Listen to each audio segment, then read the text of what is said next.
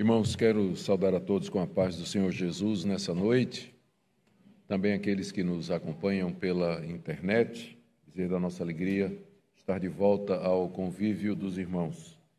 Eu quero agradecer ao Conselho da Igreja, que permitiu que durante cinco meses eu estivesse fora, eh, descansando para recuperar as forças combalidas por um uma sequência de anos em que pouco pude tirar férias ou descansar, e dizer que foi, foi tudo maravilhoso. Graças a Deus estou bem recuperado, pronto para mais um tempo, não sei quanto, mas bastante tempo ainda, se Deus permitir. E naturalmente você está perguntando por que, é que eu estou rouco, né? Se foi tudo bem. É que durante a turnê que nós fizemos agora em Israel, e Grécia, Itália e Lisboa, com a grupo da igreja, tinha um, um vírus é, terrível chamado Calimera, que estava rodando pelo grupo e pegou em mim. Pegou neu, pegou na minca, pegou mais em alguns aí, e aí pegou minha garganta. Eu passei cinco meses, não tive uma dor de cabeça no exterior. Cheguei ali, né, já fiquei, fiquei assim. Então, a expectativa é que a virose ela tem o seu ciclo natural, né? até o final da semana que vem eu devo estar bem disso aí. Mas é para explicar a aparente contradição. Né? Eu estou dizendo que foram cinco meses de repouso e que eu estou bem, e de repente estou assim meio rouco, não sei nem se vai dar para terminar o sermão, que como eu estou atrasado em Gênesis, hoje eu resolvi descontar. Né? Então, e isso me leva ao próximo ponto, é que nós estamos recomeçando hoje a nossa série em Gênesis. Você pode perguntar, mas pastor, né? Dia de eleições e semana que vem, amanhã vamos comemorar a reforma protestante. Bem, eu, eu sou protestante calvinista. Quando Calvino foi expulso de Genebra, e ele estava fazendo uma exposição no livro de Deuteronômio, verso a verso. É, cerca de cinco ou seis anos depois, quando eles chamaram Calvino de volta, ele continuou exatamente no mesmo versículo em que ele tinha parado vários anos antes. Então, como bom calvinista, é o que eu vou fazer. É? Quando, há cinco meses atrás, nós terminamos o capítulo 33 de Gênesis e hoje nós vamos para o 34. Gênesis 34, de 1 a 31. É um capítulo inteiro, por isso nós não vamos fazer a leitura de todo o capítulo, nós iremos fazer a leitura à medida que a exposição prossegue. Então, por gentileza, você pode abrir sua Bíblia, Gênesis 34, de 1 em diante. Deixe-me fazer uma breve recapitulação do que nós vimos até agora sobre o patriarca Jacó em nossas mensagens sobre o livro de Gênesis. Como os irmãos se recordam, nós estamos focando a vida desse patriarca. Jacó havia roubado a bênção da primogenitura de seu irmão gêmeo Isaú e tinha fugido para a Mesopotâmia com medo de ser morto por Isaú, que tinha ficado muito irado com ele. E lá na Mesopotâmia ele encontra Raquel, sua parente, pela qual ele serviu durante sete anos a seu pai Labão. Mas no final ele foi enganado por Labão e acabou casando primeiro com a irmã mais velha de Raquel, chamada Lia e só depois é que casou com Raquel. E lá na Mesopotâmia, Jacó teve doze filhos e uma filha chamada Diná. Esses doze filhos e essa filha foram resultado da sua união com Lia, a primeira esposa, Raquel, a segunda, mas a que era amada, e duas concubinas, servas de, de Lia e Raquel, chamadas, respectivamente, Bila e Zilpa, de acordo com o costume daquela época. Jacó enriqueceu muito durante o tempo que ele passou ali na Mesopotâmia. Ele teve muitas riquezas, o que acabou provocando ciúmes entre o e inveja do seu sogro Labão e os filhos dele. E aí Jacó percebeu que o ambiente ali em Padã Arã, que é o nome da cidade onde ele estava, não era mais favorável para ele. E aí ele planejou fugir com tudo que tinha, porque viu que Labão já não olhava para ele do mesmo jeito, estava olhando atravessado. Né? Então ele disse que a coisa vai ficar difícil aqui. Então aproveitou que Labão tinha ido tosquear as ovelhas num local distante, juntou tudo que tinha, família, os filhos e pé na estrada. Fugiu com tudo que ele tinha adquirido durante os anos que havia trabalhado para seu sogro Labão. Quando Labão soube, ele perseguiu Jacó com um pequeno exército e alcançou Jacó nas montanhas de Gileade. É óbvio, né? Porque Jacó estava viajando com a mulher, com as mulheres e muitos filhos, né? Alguns deles bem pequenos. E não podia vir e com rebanho, enquanto que Labão veio com uma, uma tropa de choque, né? Veio um grupo, um comando com ele, com o fim realmente de fazer mal a Jacó. Mas pela graça e pela intervenção protetora de Deus, Labão acabou fazendo uma aliança em paz com Jacó e volta para casa sem ferir Jacó e a sua família, alguma coisa que só pode vir da providência protetora de Deus, porque a situação era crítica. Mas o nosso Deus reina e ele abençoa e protege aqueles que são seus, aqueles que estão incluídos na aliança. Jacó então retoma seu caminho para Canaã e agora o próximo obstáculo é seu irmão Isaú, que ele tinha enganado alguns anos antes e roubado a primogenitura.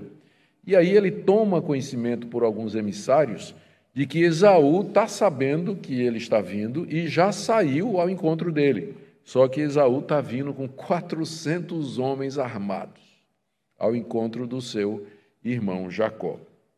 Aí, cheio de medo, Jacó busca a Deus em oração fervorosa, suplicando o cumprimento das promessas que Deus havia feito para ele e que o livrasse das mãos do seu irmão, porque ele pressentia que Esaú vinha disposto a matá-lo mesmo.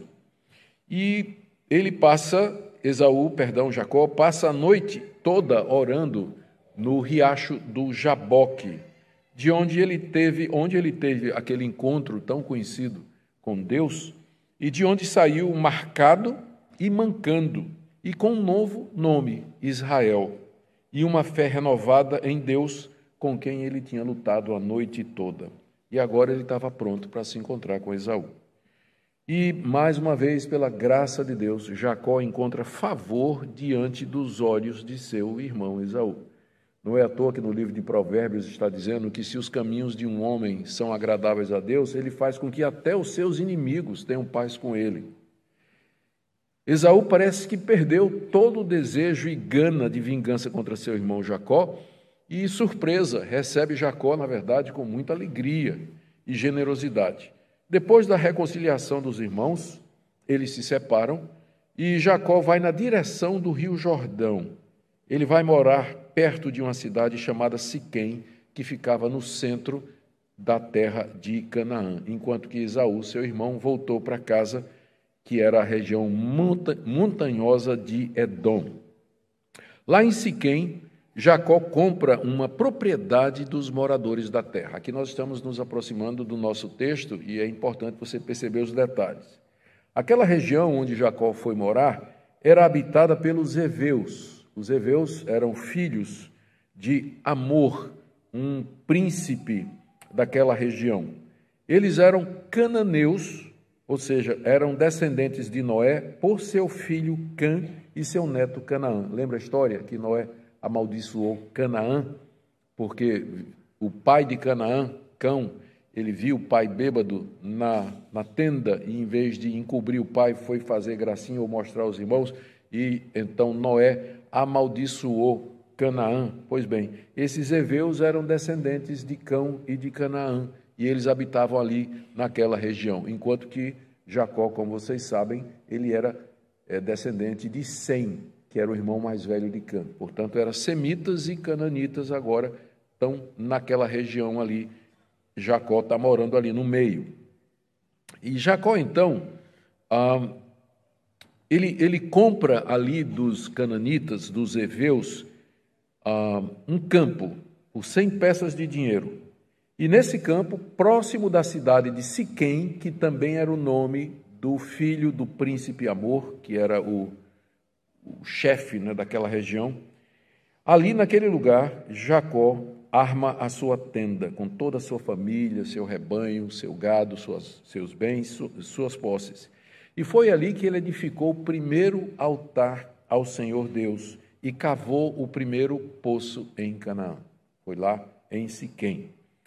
Talvez ele devesse ter ido fazer isso em Betel, como ele tinha prometido. Porque quando ele estava fugindo de Jacó, ele teve um sonho lá em Betel, onde Deus lhe apareceu. Lembra o sonho da escada, onde os anjos subiam e desciam? Deus estava lá em cima e desce ao encontro de Jacó e promete que vai abençoar Jacó na ida para a Mesopotâmia. E Jacó então diz: Eu juro que eu vou edificar um altar ao Senhor aqui nesse lugar, em Betel. Só que agora Jacó está voltando pelo outro lado do rio Jordão. E ele vai morar em Siquém e é lá que ele edifica o seu primeiro altar. Quem sabe ele deveria ter ido para Betel como ele tinha prometido. Nós dizemos isso pelo que vai acontecer em seguida, um dos episódios mais trágicos do Antigo Testamento e que revela a profundidade da depravação do coração humano e a necessidade que nós temos da graça de Deus. Esse incidente aqui envolve Diná, aquela filha de Jacó com Lia, envolve Siquém, o príncipe filho de Amor, que era o líder dos heveus da região, e dois dos filhos de Jacó, Simeão e Levi. Vocês com certeza já conhecem a história, mas eu queria com vocês hoje ver mais de perto o que é que Moisés, que registrou isso aqui, o que é que ele queria ensinar com isso? Qual era, é o, qual era o propósito dele? Ou que lições isso aqui pode nos trazer no dia de hoje? Então, nós vamos ver primeiro, do verso 1 até o verso 4, o relato de como Siquém, o príncipe, o filho do rei daquela região, ele violenta Diná, que é a filha de Jacó. Vamos ler o texto do verso 1 até o verso 4. Ora, Diná, a filha que Lia teve com Jacó, saiu para ver as filhas da terra. Quem a viu foi Siquém, filho do Eveu Amor, que era príncipe daquela terra. Tomando-a, ele teve relações com ela e assim a humilhou. Siquém se apegou a Diná, filha de Jacó, amou a jovem e lhe falou ao coração. Então Siquém disse a seu pai Amor: Consiga-me esta jovem para que seja a minha esposa.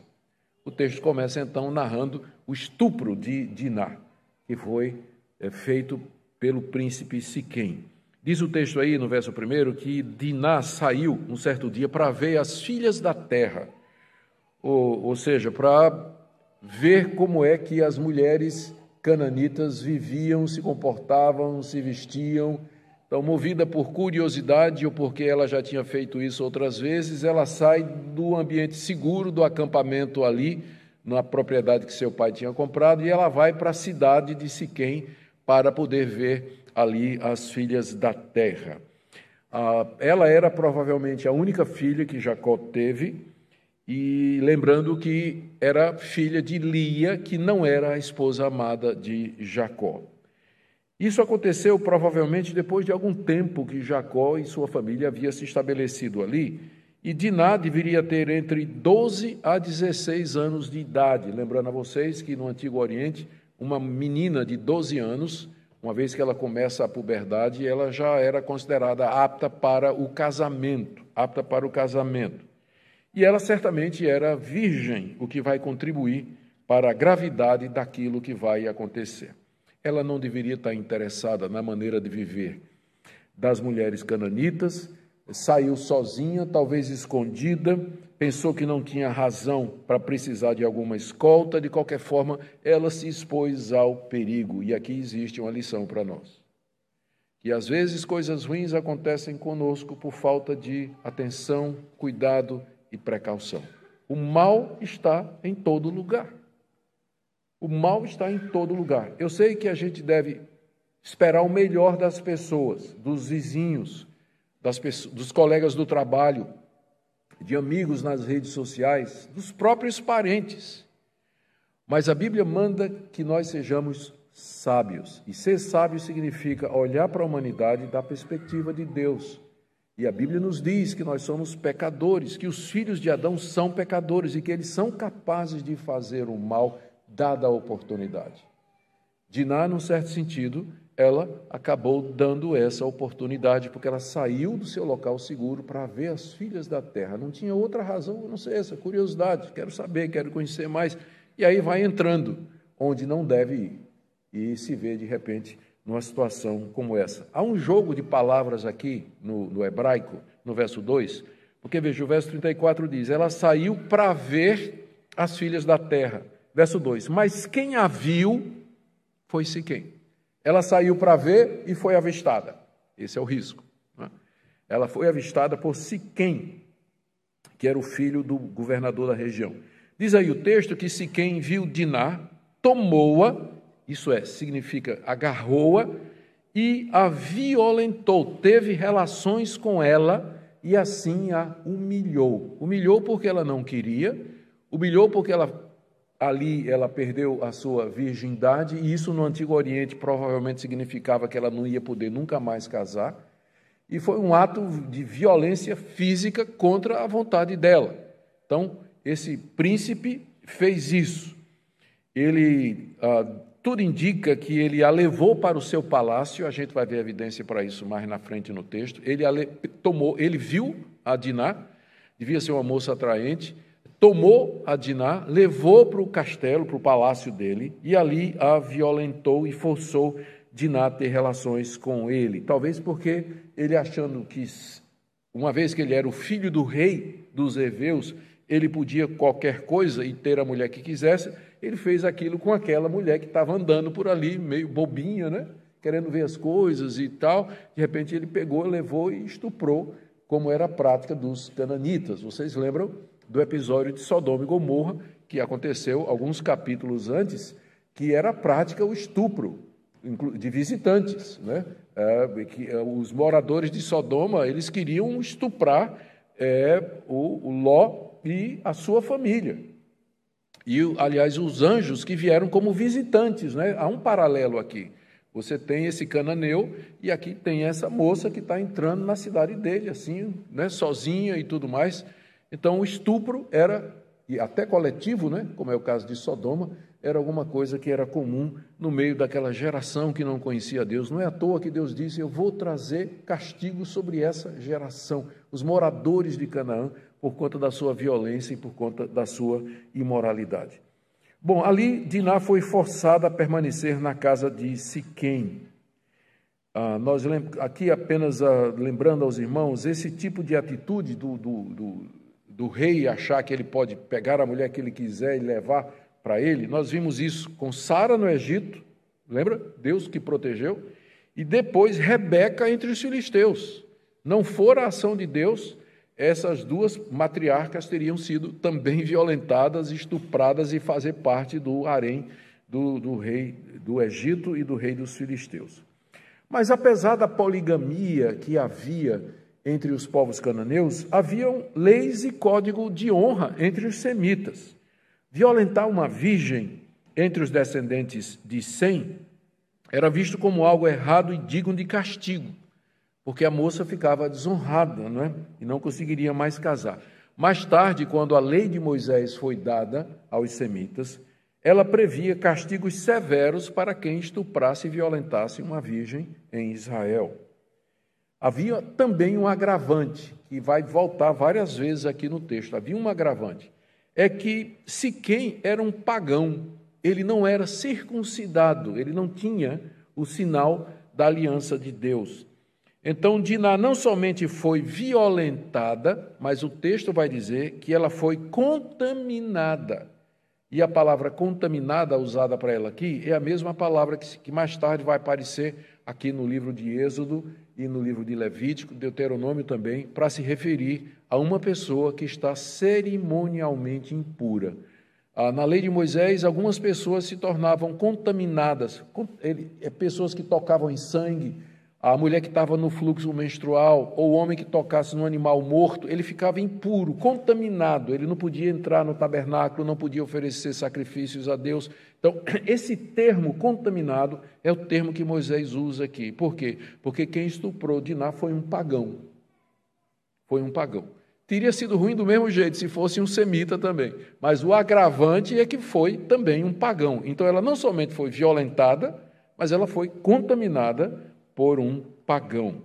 Veja como o texto bíblico se refere ao que aconteceu. No verso 2 diz que Siquém humilhou Diná, já vimos isso. No verso 5 e no verso 13, o texto diz que ele a desonrou.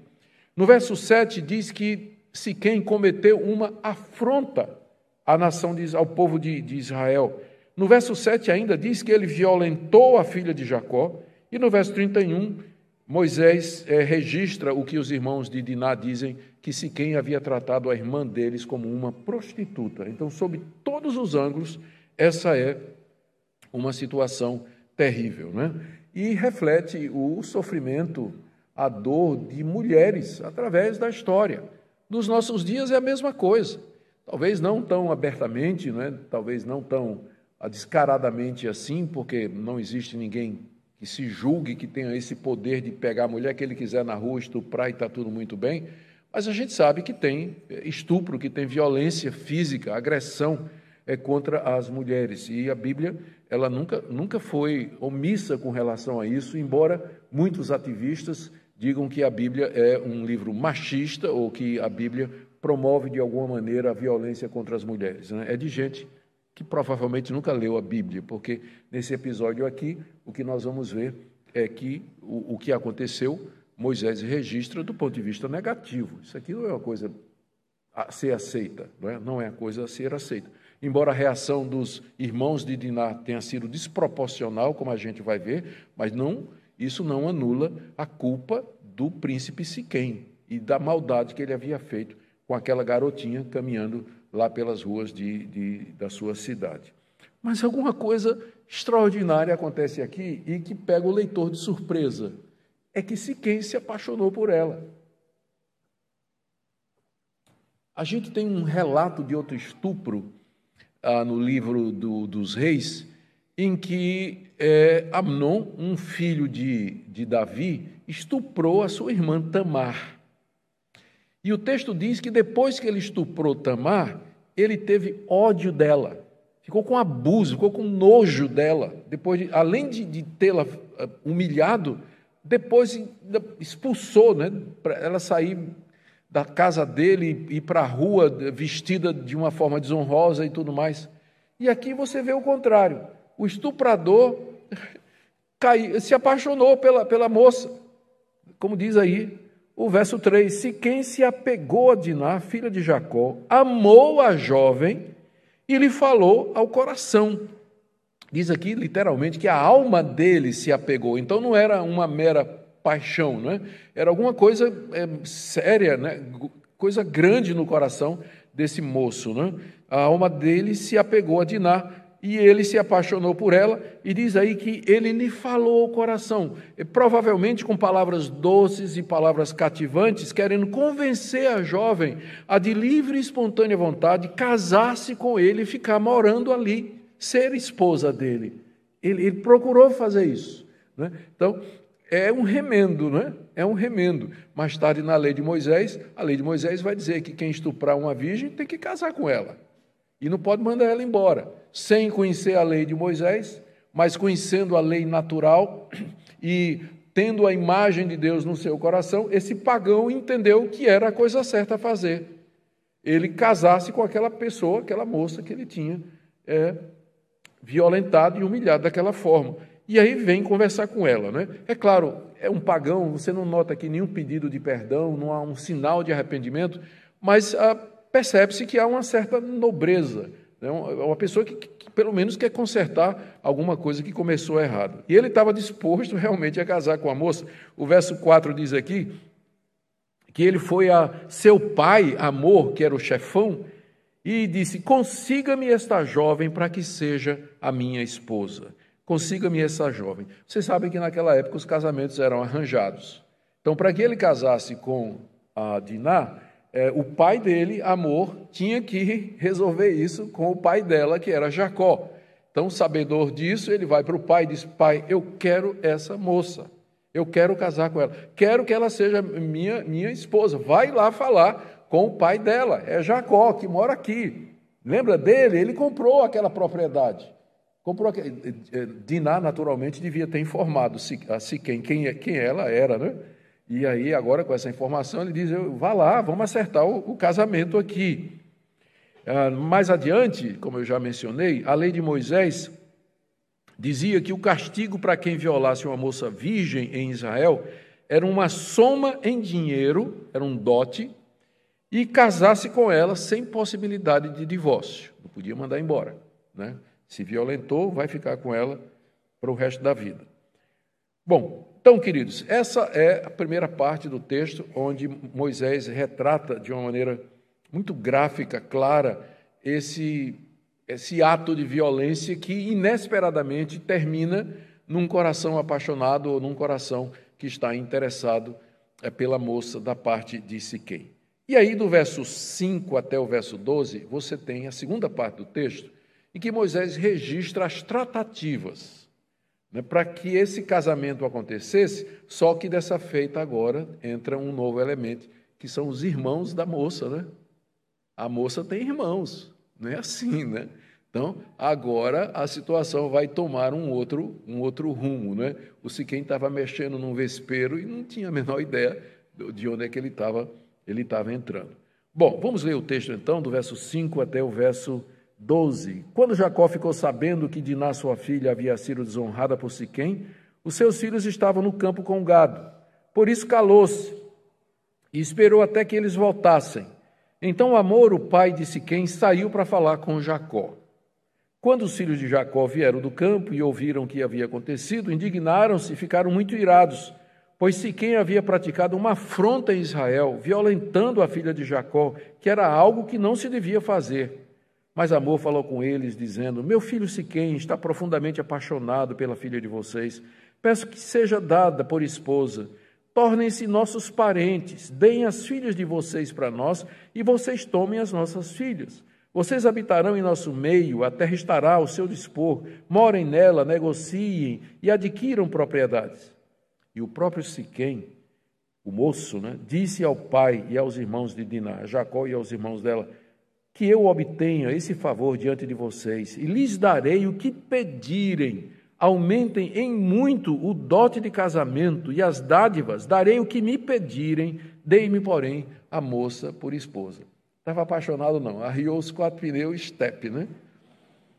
Darei o que vocês quiserem, mas eu quero casar com ela. Eu quero casar com ela. O que é que nós aprendemos aqui? Bom, primeiro, a notícia do ocorrido é, correu rápido e Jacó ficou sabendo, né? Diz aí o verso 5 Jacó ficou sabendo que Diná, sua filha, havia sido desonrada por Siquém. Literalmente, aqui a palavra contaminada, mais uma vez.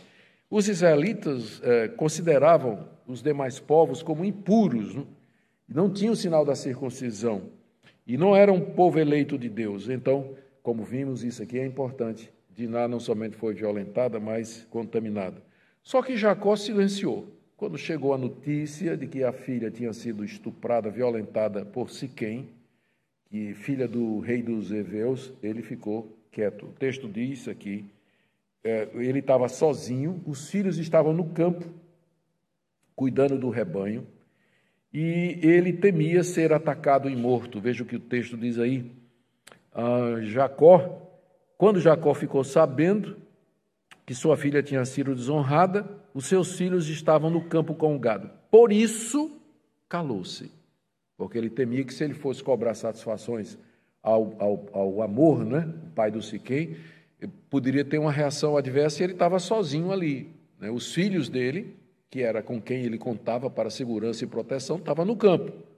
Então, o que é que ele fez? Ele espera, ele resolveu esperar até que os filhos voltassem. Mas nesse meio tempo, nesse meio tempo, o próprio amor saiu da cidade e veio falar com Jacó, atendendo ao pedido do seu filho. Lemos aí no verso 6, exatamente isso. Amor, o pai de Siquém, saiu para falar com Jacó. Ah, aqui ainda sobre o silêncio de Jacó, não é? Um pai deveria ficar muito indignado com esse tipo de coisa.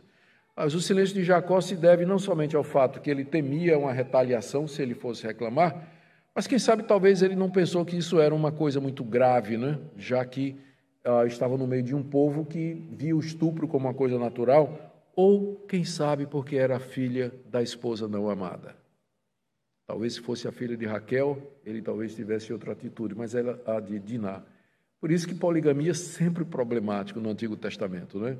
É, um, é, é, é melhor casar com uma esposa só. Né? A partir daí é complicado. Né? Todos os casos de poligamia do Antigo Testamento, eles acabam trazendo algum tipo de complicação. Talvez se fosse filha de Raquel, a atitude dele era outra, mas uh, Lia era a esposa não amada. E quem sabe ele não mostrou muito interesse. Mas, enquanto isso, chega amor. E ele apresenta a Jacó o pedido de casamento, como diz o verso 6. Falou com Jacó. E eles estão conversando quando chegam os irmãos. Né? Agora o caldo vai entornar. A essa altura, eh, lemos aí no verso 7, os filhos de Jacó vieram do campo ouvir o que tinha acontecido. A essa altura, Simeão e Levi, que eram os irmãos de Diná, de pai e mãe, eram irmãos puros, não é? Eles deviam ter um pouco mais de 20 anos apenas. Pouco mais de 20 anos, quando a gente faz as contas. O texto diz que eles ficaram muito indignados e irados, porque Siquém tinha praticado uma afronta em Israel, violentado a filha de Jacó, contaminado Diná, que era algo que não se devia fazer entre os israelitas, está aí no verso 7. Eles se indignaram, ficaram irados, se quem havia praticado afronta em Israel, violentaram a filha de Jacó, que era algo que não devia fazer. Os irmãos ficaram com muita raiva do príncipe Siquém. Mas o pai né, tenta resolver a questão de maneira honrosa. No verso 8 ele diz assim: Mas Amor falou com eles, dizendo: Meu filho Siquém está profundamente apaixonado. Esse texto a gente já leu, né? é, o pai ele tenta diminuir a pressão e a tensão, dizendo: olha, o meu filho tá, não é? Tudo bem, isso aconteceu, mas meu filho está apaixonado, meu filho quer consertar, quer casar com ela, né? E aí ele aproveita e já faz uma oferta mais ampla.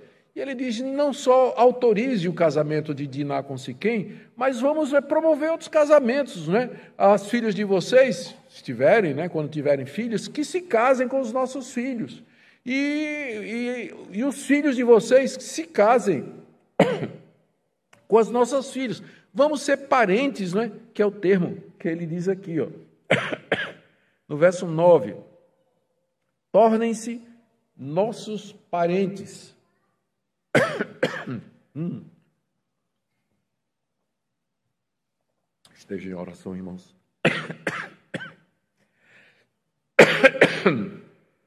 ai, ai. Vai passar. Peraí. Ai, ai. Vai não.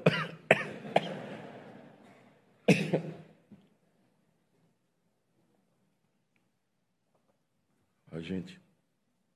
É muito ruim isso aí. Vamos lá. O, o pai do moço aqui, ele tenta resolver a questão. Meu pai do céu. Só falta 40 minutos, Senhor. Ele faz a proposta de que eles se tornem parentes. Está vendo aí no verso 9? Tornem-se nossos parentes. E aí ele oferece a terra, porque ele era o rei. Ele diz: vocês habitem onde vocês quiserem. Jacó teve que comprar um terreno quando chegou ali. Mas agora o príncipe, o rei, diz aqui: vocês podem morar onde vocês quiserem. Onde quiserem. Negociem, adquiram propriedades. E aí o, próprio moço, né, no verso 11, ele diz aos irmãos de Diná: O que vocês pedirem como dote, eu estou disposto a dar pela minha, é, é, pela Diná. Estou disposto a, a dar o que vocês quiserem, inclusive aí no verso 12, ele está é, fazendo isso aí. Gente, quando eu leio isso aqui, eu vejo que Moisés está fazendo, aparentemente, um, um contraste proposital entre Jacó e seus filhos, que eram os filhos da aliança, e aqueles pagãos cananeus. E o contraste é esse. Quem para vocês parece que é mais honrado e honesto? Os cananeus estão ganhando até aqui, porque foram sinceros, foram francos, queriam resolver o problema. E nós vamos ver que os filhos de Jacó fizeram um acordo, traíram e fizeram uma carnificina. Então, essa, esse contraste aqui mostra que o fato de nós pertencermos ao povo da aliança, que temos o batismo como sinal dessa aliança, não nos faz melhor do que os pagãos. Porque tem gente que não é crente, que não se diz cristã, mas que por causa da graça comum de Deus é mais honesto do que muita gente que diz que é crente. E tem palavra muito mais do que crente mentiroso. E é sincero mais do que crente hipócrita. Essa, eu penso que essa é uma das sutilezas aqui do texto. Porque você pergunta por que, que Moisés está fazendo isso? É porque ele está preparando o caminho para o próximo episódio, que vai ser esses irmãos de Diná vão trair o, a sua própria carne, vão entregar José como prisioneiro e como escravo para o Egito. Está preparando o caminho. Moisés está preparando o caminho para esse episódio que vai acontecer depois. Por isso que ele é um mestre da narrativa, né? Moisés. A gente tem que ficar prestando atenção no, no impacto que ele quer causar no, no leitor. Bom, como vimos, Amor foi além, estendeu a proposta, e o próprio Siquém pede para casar com Diná, e diz que ela pode aumentar o dote enquanto quisesse. E aí, do verso 13 a 17, nós temos a resposta dos irmãos de Diná. Leiamos. Então os filhos de Jacó, por haver Siquém desonrado Diná, a irmã deles, responderam com astúcia a Siquém e a seu pai Amor, e disseram: não podemos fazer isso. Dar a nossa irmã a um homem que ainda não foi circuncidado, porque isso seria uma vergonha para nós. Sob uma única condição permitiremos que vocês se tornem como nós, circuncidando todos do sexo masculino. Então lhes daremos as nossas filhas, tomaremos para nós as filhas de vocês, habitaremos no meio de vocês e seremos um só povo. Se, porém, não ouvirem e não quiserem ser circuncidados, tomaremos a nossa irmã e iremos embora. Essa foi a resposta, não de Jacó, mas dos irmãos de Diná. Eles estavam profundamente irados contra Siquém, especialmente Simeão e Levi, que eram os irmãos de pai e mãe de Diná. Aparentemente, todos os irmãos, contudo, tomaram as dores de Diná. Lembremos que os descendentes de Abraão não eram para casar com pessoas de outros povos, porque Deus os havia escolhido para preservar a semente santa. Esse foi o argumento que Abraão usou quando mandou Isaac à Mesopotâmia buscar uma esposa, e foi o mesmo argumento que Raquel usou quando mandou o próprio Jacó a Padã Aram para casar com uma semita também. A proposta de amor Siquém dos Eveus tinha sido sincera, mas a ira dos irmãos de Diná era maior do que qualquer outra coisa. Não que eles tivessem zelo pelas coisas de Deus, aqui é importante. Não é que eles tivessem zelo pelas coisas de Deus, porque a narrativa vai mostrar que dificilmente eles eram tementes a Deus. A gente vai ver isso mais adiante em alguns outros episódios. Mas porque eles temiam ser motivo de zombaria e ter a sua vida colocada em risco na terra de Canaã. Do tipo assim: a notícia ia correr: olha, a filha de Jacó, o grande patriarca, foi violentada é, pelo príncipe Siquém e ficou por isso mesmo. Isso é um povo covarde. Como é que eles não se indignaram? Vamos assaltá-los e tomar a propriedade. Eles tinham medo disso aí, de parecer fracos diante. Lembrem que eles estavam cercados daqueles inimigos, né? cercados daqueles inimigos. Então, eles tinham medo é, de, de, do, do, que podia acontecer. E, provavelmente liderados por Simeão e, e Levi, resolveram se vingar dos heveus. Eles resolveram tomar vingança dos heveus. A, a Septuaginta, que é a versão grega do, do hebraico, diz que foram Simeão e Levi que responderam aos heveus, quando diz aqui no verso 13: Então os filhos de Jacó responderam com astúcia.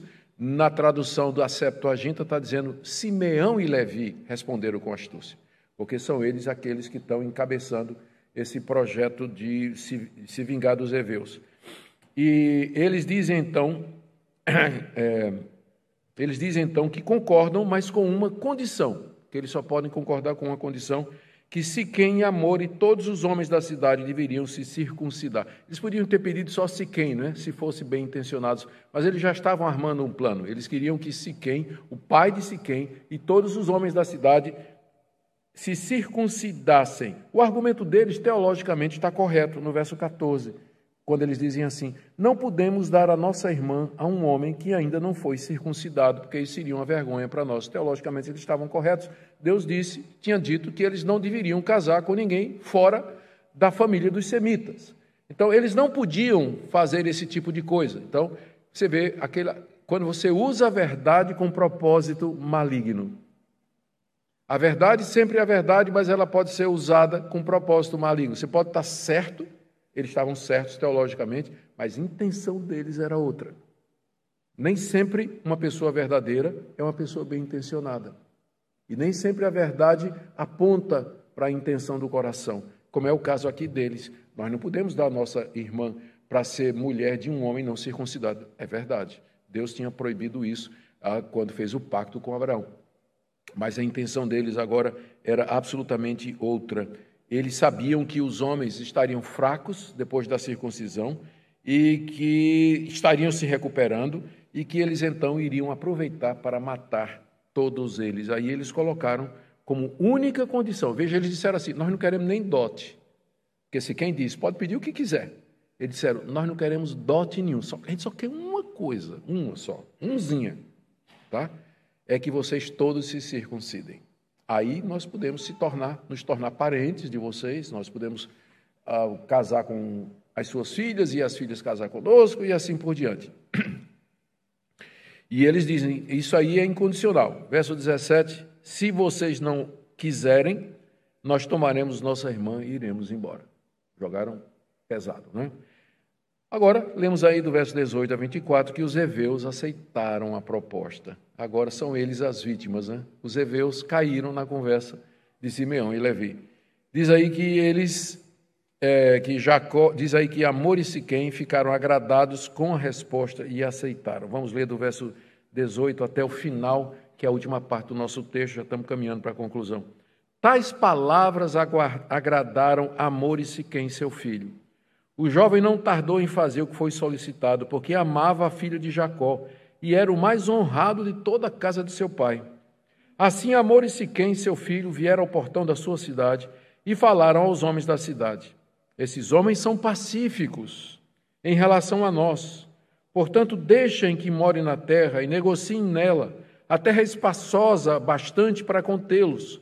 Vamos tomar as filhas deles por esposas e dar também as nossas filhas a eles mas eles só concordarão em morar conosco, tornando-nos um só povo, se todos os homens em nosso meio se deixarem circuncidar como eles são circuncidados.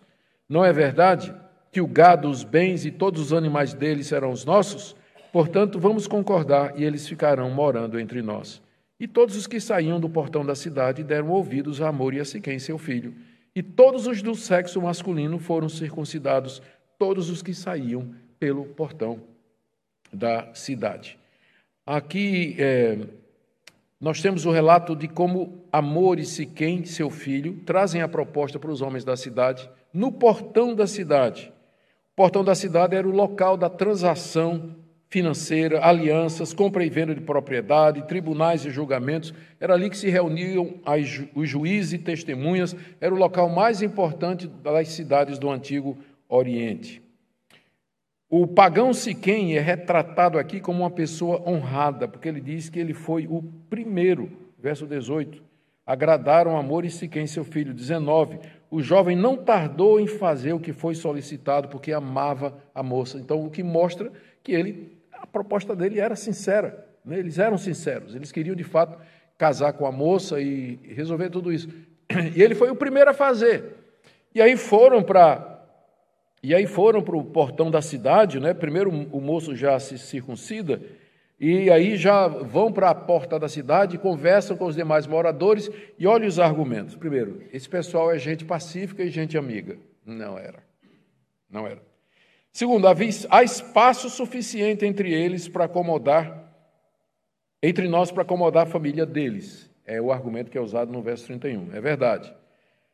Nós vamos casar com eles, eles vão casar conosco, e nós vamos ser um povo só. É verdade, verso 21. No final, vai, isso aqui é amor dizendo, né? Para os homens da cidade. No final, isso vai ser um ganho para nós, porque Jacó é muito rico, tem muita propriedade. Então, o que é dele também vai ser nosso. Quer dizer, tinha um pouquinho aí de interesse também, não é? Na negociação com os homens da cidade, que não tinham nada a ver com isso, mas o que interessava era propriedade, era gado. Então, ele disse: Olha, a gente vai ter um lucro se esse pessoal casar conosco aqui. E com base nisso, eles fazem a proposta de todos se circuncidarem, conforme pedido pelos hebreus, e então eles concordam. Verso 24: Todos os que saíam do portão da cidade, quer dizer, os homens de maior idade, não é? Isso aqui não se refere a criança, a, o que sai pela porta da cidade seriam os, os homens de maior idade. Eles deram ouvidos a Amor e a Siquém, seu filho, todos do sexo masculino foram circuncidados, todos os que saíam pelo portão da cidade. Note que eles é, não tinham não se importavam com o sentido religioso da circuncisão, não é? Para eles era um sinal daquele povo estranho, não é? Eles não tinham. O que eles estavam interessados era na proposta que ah, o Siquém tinha feito de que eles então é, teriam e herdariam a, a riqueza do, dos, dos semitas. Bom, agora, terminando de verdade, do verso 25 a 31, a traição de Simeão e Levi. No terceiro dia, quando os homens sentiam mais forte a dor, Dois filhos de Jacó, Simeão e Levi, irmãos de Diná, pegaram cada um a sua espada, entraram inesperadamente na cidade, mataram todos os homens, passaram também ao fio da espada Amor e seu filho Siquém, tiraram Diná da casa de Siquém e saíram. Os filhos de Jacó vieram, passaram por cima dos cadáveres e saquearam a cidade, porque a irmã deles havia sido desonrada. Levaram deles os rebanhos, os bois, os jumentos, o que havia na cidade e no campo, pegaram todos, pegaram todos os bens e levaram cativas as mulheres, todas as crianças e saquearam tudo que havia nas casas. Então Jacó disse a Simeão e Levi: Vocês me criaram um problema e me fizeram odioso entre os moradores dessa cidade, entre os cananeus e fariseus. Como somos pouca gente, eles se reunirão contra mim e serei destruído, eu e a minha casa. Eles responderam: E que direito ele tinha de tratar a nossa irmã como se fosse prostituto. Não tem o menor remorso, não é? Mas vamos ver aqui a traição dos dois. Lembremos que naquela época as condições médicas eram bem primitivas. A circuncisão era e é uma cirurgia. E ela, naquela época, era feita sem anestesia. E levava tempo para cicatrizar.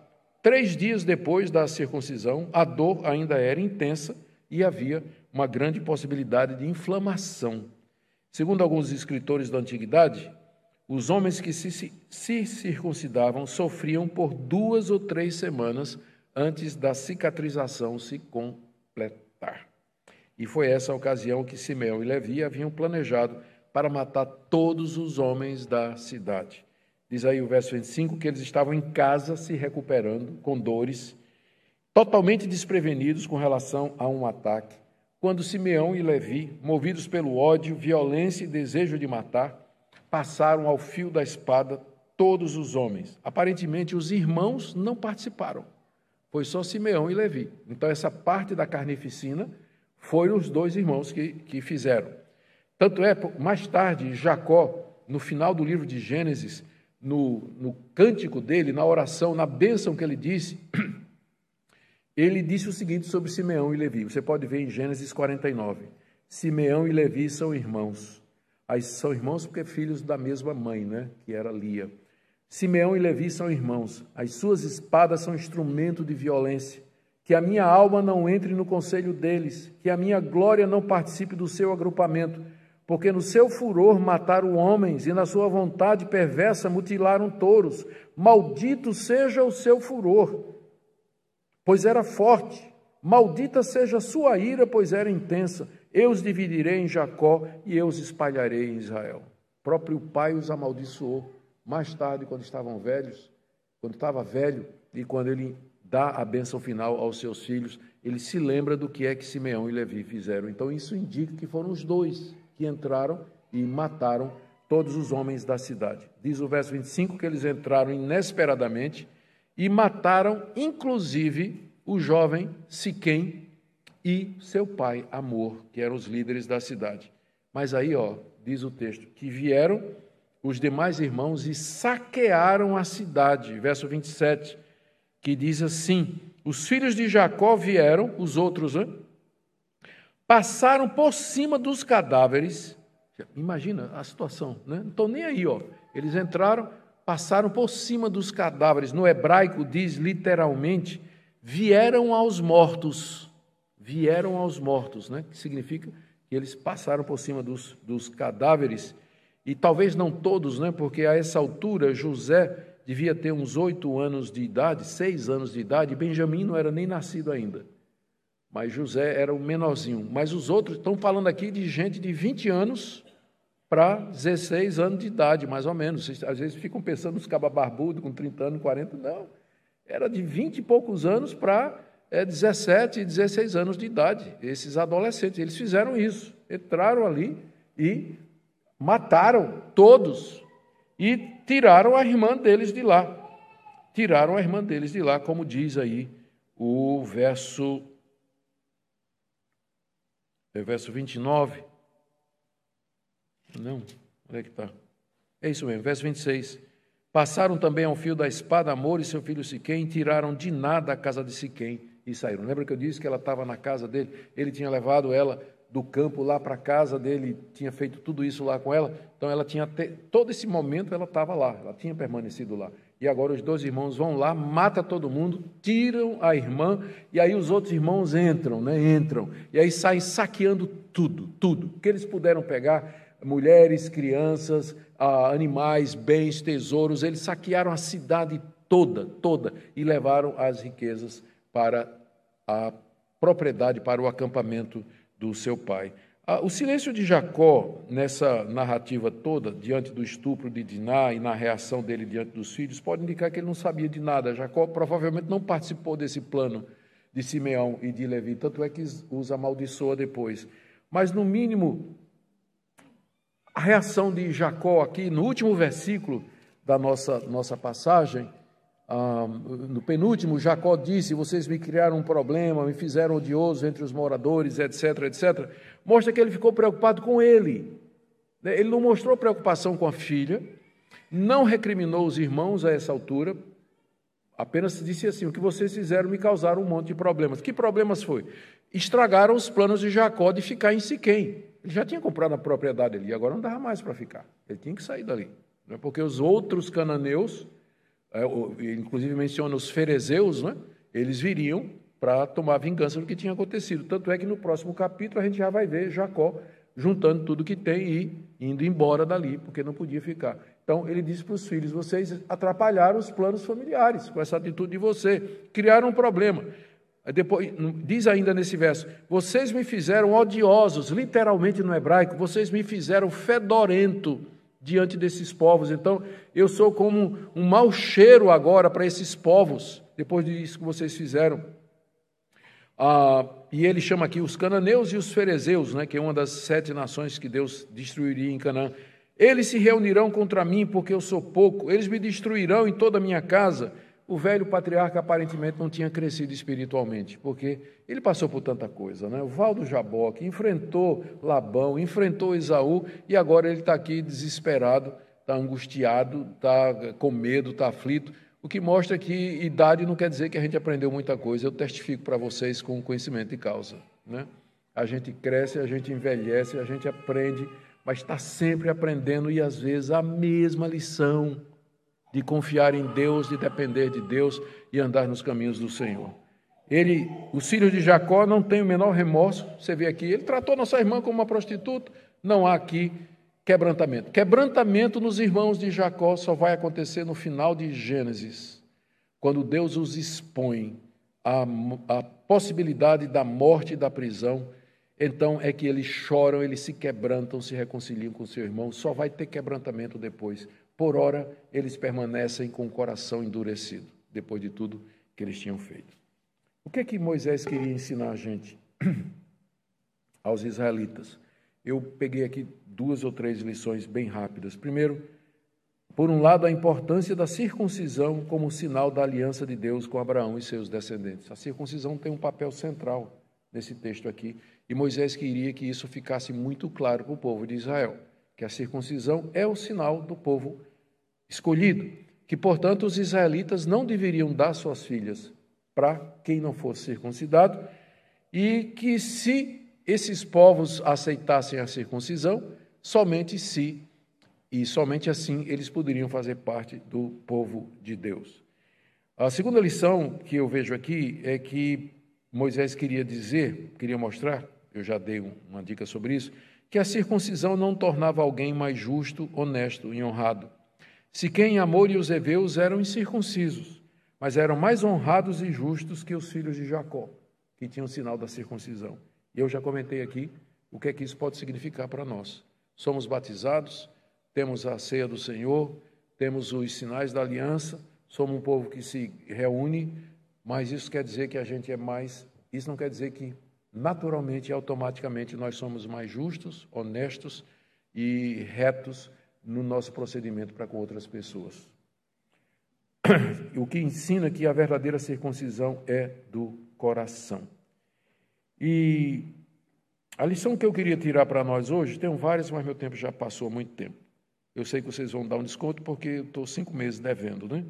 Então, a lição que eu queria tirar para nós hoje é que esse texto, mais do que muitos outros do Antigo Testamento, ele mostra a depravação da condição humana, depravação do coração do homem. Ah, todas as personagens desse episódio lamentável têm alguma medida de culpa. Diná, por ser imprudente, curiosa, e entrar onde não devia. Ela é responsável, em parte, pelo que aconteceu. Siquém, por ter violentado aquela moça, aquela adolescente andando pelas ruas da sua cidade. Ele é culpado também. Jacó, por ter sido omisso e se preocupar somente com sua segurança e com seus planos. Amor, o pai de Siquém, porque ele tinha interesses financeiros em assimilar os israelitas. Simeão e Levi, por terem assassinado os homens da cidade, e os demais irmãos, porque saquearam tudo e assim se tornaram cúmplices e coniventes. Gente, o que você tem aqui, o que temos aqui é um retrato perfeito da humanidade. Não há justo, não há um sequer. Todos pecaram e carecem da glória de Deus. Somos pecadores perdidos, culpados, indignos de Deus. Somente a graça de Deus em Cristo Jesus pode nos redimir da nossa condição de pecadores. O Evangelho é pregado nesse texto ao contrário, porque ele mostra a má notícia, ele mostra o quadro real de quem nós somos. Você pode se encaixar em um desses personagens. Você é a Diná Curiosa? Você é o príncipe Siquém que acha que pode tudo? Você é o patriarca amor que acha que dinheiro pode resolver os problemas? Você é Simeão, você é dos irmãos Simeão e Levi que acham que pela força e pela violência pode conquistar o que querem? Você é o restante dos irmãos, como os demais irmãos, aproveitadores da desgraça alheia e que saqueiam quando podem? Todos nós nos encaixamos em alguma dessa categoria. E é por isso que nós precisamos de Cristo, que Ele nos salve, que Ele nos perdoe, que Ele nos transforme.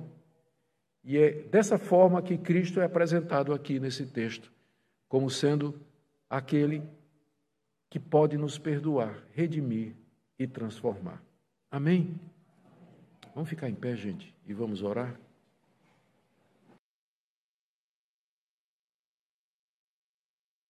Importante para vocês verem a misericórdia de Deus. Séculos depois, adivinhe qual tribo Deus vai escolher para ser sacerdote. Tribo de Levi. Deus é demais. A tribo de Levi, desses assassinos aqui, ele escolheu a tribo de Levi, de onde tiraria os sacerdotes que seriam mediadores entre o povo e Deus, ofereceriam sacrifícios seriam consagrados a Deus. Isso é graça e misericórdia. Amém? Pai amado, bendizemos o teu nome nessa noite, agradecidos pelo Evangelho que nos salva, agradecidos pela Bíblia que é clara sobre a nossa condição, que não ilude e que não passa pano sobre aquilo que nós somos e nos tornamos com o pecado. Te damos graças porque teu filho se tornou um de nós, levou sobre si a nossa culpa, para que nós pudéssemos ser redimidos e pudéssemos ser sacerdotes diante de ti. Abençoa teu povo que aqui se reúne nessa noite, abençoa a nossa nação, tem misericórdia de nós. Garanta, Senhor, que nós continuemos a te servir de todo o coração, sempre, em toda e qualquer situação. A tua igreja sobreviveu séculos e continuará sempre, porque as portas do inferno não prevalecerão contra ela. Ouve a nossa oração. Em nome de Jesus. Amém.